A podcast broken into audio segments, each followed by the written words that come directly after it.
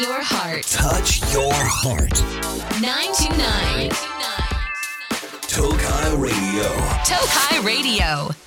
皆さんこんばんは。東海ラジオからお送りしているラジオ番組、ナナコのクリエイターズパーソナリティのナナコです。東海オンの皆さんお疲れ様でした。東海オンファンの皆さんもこのまま聞いてってください。はい。この前、7月17日月曜日の海の日は公開録音でした。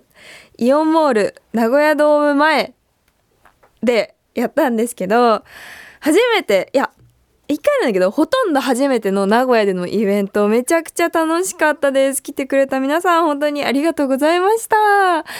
2回やったんですけど、12時からと2時から、両方ともめっちゃたくさんの人に集まってもらってて、すごい楽しかったし、なんかすごい不思議な気持ちでした。緊張してなかったんだけど、なんかこうやって久しぶりにやっぱみんなに会うとね、すごいワクワクして、すごい、緊張じゃないワクワクの手の震えがありました。楽しかった。公開録音終わった日は、名古屋港の港祭りに初めて行ったんですよね。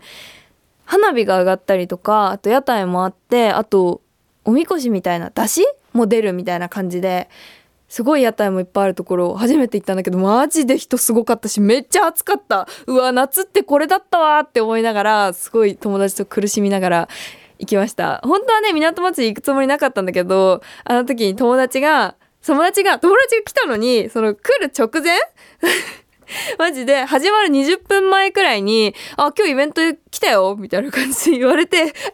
来たの？ってなって、じゃあ港祭り行こうよってなって行ってきたんですけど、めっちゃ楽しかったですね。すごい人だったし、花火、こんな大きい花火久しぶりに見たなって感じでした。っていう、はい、最近の出来事でした。23日ってことはもうみんな夏休み始まったんじゃない？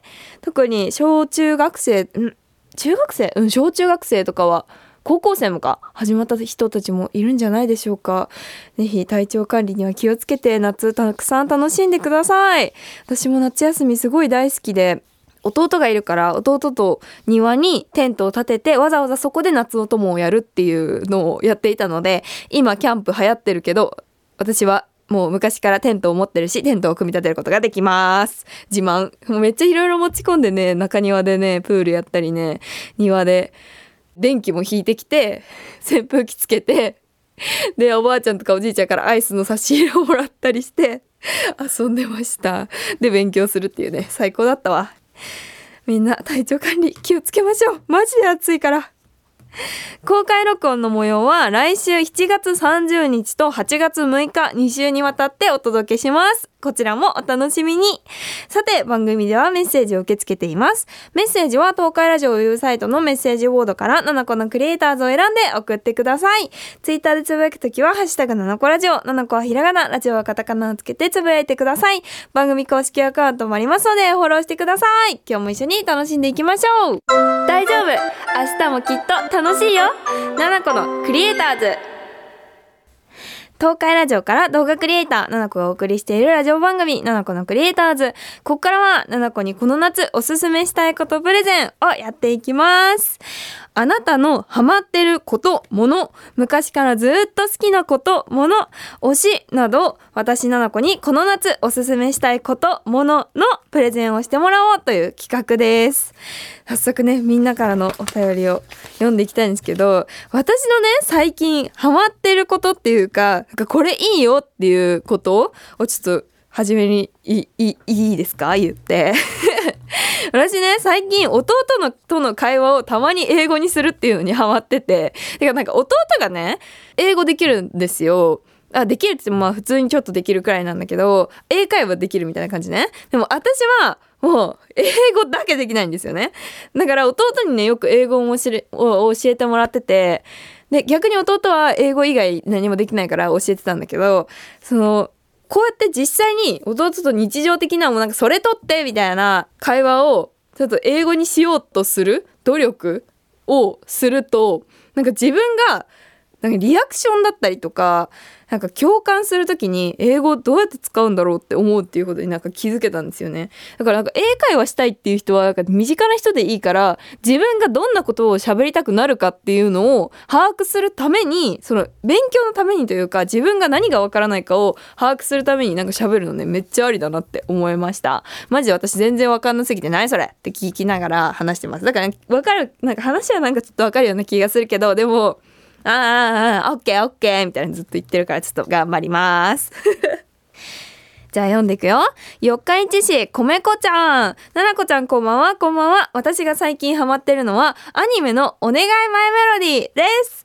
不意に見たくなって、配信アプリで見始めたら、独特の世界観とマイメロのゆるさが癖になって、時間がある時にずっと見てます。幼少期に見てたアニメを今になって見返すと、ツッコミどころが多かったりして面白いのでおすすめです。ということで。いやー、いいよね。わかるよ。私もね、あの、とっとこハム太郎めっちゃ見てます。めっちゃ好きで、あの、ハム太郎よく見るんだけど、意外とね、深いよね。なんか浅いようで深いみたいな。もう、でもプリキュアとかもめちゃくちゃ、もうなんかすごい、うわ、うわ、なんかいいこと言うなってすごい思うし、いろいろ見てるけど、なんかさ、言葉が難しくない分さ、すごいなんか心の深いところにザーって刺さってくるから、めちゃくちゃいいよね。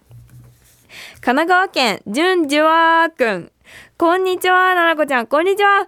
今日はハマってることのコーナーに投稿しようと思って書いています。ありがとうございます。ハマっていることは、読む本を2週間ごとに変えていることです。僕は本を読んでいると読み切ってないのに読み始めた数日後には他の本を読みたくなってしまって今読んでる本に集中できなくなってしまい最終的には本を読まなくなることが多いのですが2週間なら読み続けることが分かったので2週間読む読んだページ数をメモアプリに記録。違う本を読む2週間読むこのサイクルを続けています。これのおかげで本を読むのが苦じゃなくなったのでななこちゃんが本が好きか嫌いか分かりませんがもし勉強するのに本を読まなきゃいけないなど本を読まなきゃいけない時にはぜひやってみてくださいということでありがとうございます。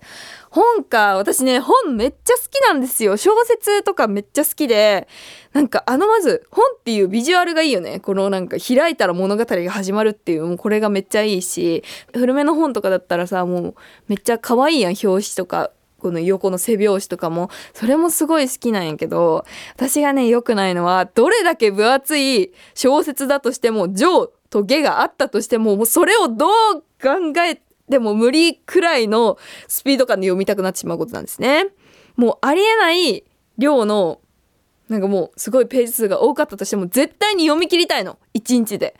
なんかねもうこの物語が途中で終わるのがもう気持ち悪くてもう何もできなくなっちゃうので私は1個しか集中できないからもう小説を1ページ開いてしまったらいや1ページならもう見返せるな。初めの30ページくらいって、まあ、ちょっとあお前面白くないなっていうとこあるんだけどそこを乗り越えてしまえばもう面白いことしかないからもうやばい。本当に読みまくってしまうのでちょっと気をつけないと。って感じで実はあんまり読めてません。漫画とかも読み始めたら最後まで読みたくなっちゃうからあんま見れないんだよね。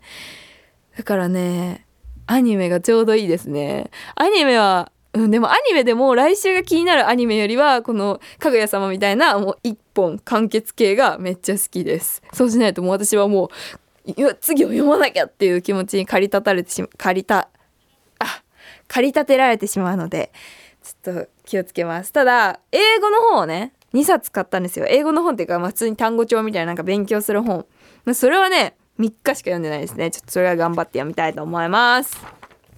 最近本を読むのを頑張ってるジュンジュワくん。ステッカーあげるのであのこれしおりにしてください。たくさんのメッセージありがとうございました。ここでお知らせです。東海エリアのイオンイオンスタイルではお盆にみんなで食べたいごちそう予約を8月6日日曜日まで実施しているそうです。お寿司が食べたいチキンが食べたいデザートが食べたいみんなの食べたいものをまとめて予約ができるので便利らしいです。ぜひチェックしてみてください。以上、ななこにこの夏おすすめしたいことプレゼンのコーナーでした。ラジオは耳で聞くんじゃねえ心で聞くんだ。ななこのクリエイターズ。東海ラジオから動画クリエイターななこがお送りしているラジオ番組ななこのクリエイターズ。ここからはリスナーの皆さんから届いたメッセージを紹介していきます。そう公開録音があったからねたくさん公開録音のちょっとかんだな。公開録音のお便りをいただいております。ありがとうございます。名古屋市名東区ふーちゃん。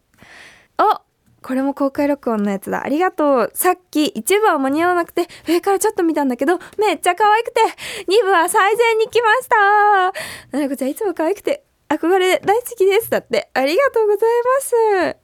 そうみんなね来てくれてたの2階とかね3階にもいてうわーってもうなんか首が90度でしたありがとう千葉県さきちゃんななこちゃんこんにちは。こんにちは。公開録音12時の回お邪魔しました。ありがとうございます。久々のなあやばい。これめっちゃ難しい。久々の生ななこちゃん。可愛すぎて登場した瞬間うるうる来ちゃった。友達が後ろから見てて恋愛相談の時手あげなよ。何もないけどあげなよ。って言われたけどやっぱりみんなのお話がキラキラすぎて手あげられなかったのでななこちゃんに相談するために好きな人作ります。頑張ります。近すぎて目たくさんあったと思ってるので目線ありがとうって言っとくね。ありがとう。あと友達にも可愛いでしょ。私の推しって言ったら動画で見るよりもめっちゃ可愛かったって言ってたよ。ありがとうございます。いやみんなねあのいつもこうやってラジオでねお便り送ってくれるみんなだったりリップ送ってくれるみんな DM 送ってくれるみんなこうやってあ直接会えたのすごい嬉しかったです。もうほんと全員の目を見といたのでもう全員と目が合っているので嬉しいね。ありがとうございます。恋愛相談何もないけどあげなよって友達笑うんだけどぜひあの素敵な悩みをもう悩みを持つことですら素敵だからね。ぜひ送ってきてください。もうなんか友達とさ最近恋愛相談とか恋愛の話する時とかもさ私めっちゃ好きだから恋愛話友達に聞いたりとか逆に聞かれたりとかもするんだけどもう私も彼氏できてもう2年と結構経ってるしもう2年半とかもそんくらいもう何もないじゃんもう。安定でしょ？で友達も友達でもう何もない。俺はもうあの本当に何もないよ。の何もない。ほんと出会いないみたいな。感じでもな何もないよ。って終わっちゃうからね。最近恋愛の話がねあんまり面白くないんですよ。だからみんなのここの恋愛相談にもう全てはかかっているのでよろしくお願いします。本当に枯渇しています。25歳女。あ誰々結婚したらしいね。みたいな。しかもあやばいお腹鳴った。しかも中学校の時の友達とかになってるから。待ってます。伊勢市ゆずちゃんななこちゃんこんばんは。こんばんは公開録音第1部参加しました。ありがとうございます。初めてのイベントではななこちゃんに会えて最高の一日でした。ななこちゃん本当に可愛すぎでした。その場で恋愛相談の時手挙げたかったけど恥ずかしくて無理だったのでここで相談させてくださいということでありがとうございます。そう恋愛相談のコーナーをねやったんだけどみんな手挙げてくれたの。本当ありがとう。ちょっとね恥ずかしいかもって思って大丈夫かなって思ってたんだけどみんなもうバチバチに手挙げてくれて最高でした。ありがとうございます。前に一回初めてこんな気になる人できてっていうその好きな人っていうか気になる人のお話の続きなんだけどその人とは今でも連絡続いてて夏休みも遊びに行く予定しています。私の初めてのチアの野球応援があった時に見見に来てくれたり通話したり4月に同じクラスになってからずっと仲良くしてるんだけど未だにリアルで話すなら放課後教室にいる時くらいで休み時間に話すことって少なくて。けど最近あった花火大会に同じクラスの男女1人ずつ。私とその人と同じ中学校で高校他校の女の子の5人で行ってきました。いいね。なんかこの男女集団いてさあの港祭りもうわーやばー青春ってなったよね。久しぶりの花火でとても楽しかったんだけどその日ほぼずっとその他校のことを気になる人が2人で話してたんです。その様子を見て同じクラスの女の子が私にあの2人結構いい感じだよねって言ってきて自分自身もそうだと思ったけど私は気になる人とその日全然話せなかったから余計にたくさん話してていいなって思っちゃってて他校の仲いい友達に対してそんな風に思った自分が嫌だし私がまずその気になる人のことを本当に好きなのか曖昧だしその気になる人は違う人と好きなのかも不明だと。でそこはもう付き合ってるのかなとかどっちか好きだったりするのかなって悩んでます。で今後どうすればいいか分かりません。関係2人に関係聞けないから今後どうすればいいか分かりませんっていうお便りですね。ありがとうございます。あでも今の仲いい関係からは崩したくないっていうことか。なるほど。難しいな。いやーこれはねそうだな確かにその相手好きな気になる男の子も新しく現れた他校の女の子ともしかしたらそのいい感じというか、まあちょっとその花火大会をきっかけにいいなって思っちゃったかもしれない。だからこそもうこれはね、急いで、あのもう何か手を打つしかないの。でも、ここで焦ったりすると、なんかちょっと空回りとかしちゃうから、ゆずちゃん自身がその気になる人に対して、ちゃんとあなたのことを気になっていますってちょっとくらいはアピールするべきだと思います。二人で遊ぶのを誘ってみるとか、せっかく夏休みだから一緒に花火しようとかもいいし、まあ、ちょっと積極的なのって中学校とか高校？高校かな？とかの時ってちょっとねあのそわそわしちゃうと思うんですけどきっとあやばいお腹鳴った。きっと素敵な思い出になると思うので自分が好きだよっていうことをぜひ伝えてみてください。次日清市ふさふさちゃんこんにちは。こんにちは。ななこちゃんの動画で垢抜けた大学1年です。ありがとうございます。中2の時、友達におすすめしてもらっててみた動画で、こんなに可愛い子がいるのかと衝撃を受けたのを覚えてます。嬉しい、ありがとう。あれから5年が経って、私は大学生になって、大学生だったななこちゃんが社会人になって、時の流れは早いなと感じています。本当だよね。私もう YouTube 始めて6年だよ。質問なのですが、私には付き合って2ヶ月になる彼氏がいます。大学で出会った彼ですが、社交的で誰からも好かれる性格をしていて、比較的閉鎖的な人間関係の私は、彼の言動にたびたび驚きます。彼の個性だと受け止めるようにも、私にその思考がなさすぎて理解ができません。ななこちゃんだったら彼にどう伝える？またはどのように行動していきますか？ということでありがとうございます。なるほど。その彼はもう誰からも好かれる性格だし、結構みんな人間好きっていう感じだけど、ふさふさちゃんはもう限られた友達の中でで楽しく生きていこうっていうタイプってことね。いや、わかるわかる。私はどっちかっていうともう外、もうなんかもう結構いろんなことに興味あるタイプなんだけど、私の彼はもう逆にもう全然もう限られた人だけでいいしみたいなもうなんか外でなくてもいいしみたいな感じのタイプだからなんかこう違うっていうことに対する気持ちもすごいわかります。でもね、これはもう大人になってから私はやっとわかるようになったんだけど、結局彼氏だろうが友達だろうが自分とは他人なんですよ。だから全てを一緒にする必要なんてなくて、全てを共有する必要もないの。住む家が一緒だったとしても部屋が違ったりとかもうちゃんと自分の服は自分の場所にしまうでしょもうそれと一緒でもう他人なの。なんかこう言うと冷たく感じるかもしれないけど人は人自分は自分だからなんだろうな都合いいとこだけ吸収していくのがいいと思います。ちょっと言い方が難しいんだけど他人だから結局は彼を自分の思う通りにならなくても別にイラってする必要はないしそれでなんか女の子関係がとかだったらまあそこに対して怒る必要はあると思うけどその性格が違うのってそれはそれで楽しいからなんかそこをなんか自信なくとかなんか変な風に思わなくてもいいと思います。でそうやってすごいいろんな人と仲良くするのが好きな彼が好きになった相手のふさふさちゃんなんだからなんかそこに対して自信を失ったりとかする必要もないと思うしそうだな。人は人自分は自分だからうん良くも悪くもあまり人に干渉干渉というか興味を持ちすぎない。興味はいいけどうん。人あ他人って思った方がうまくいくと思います。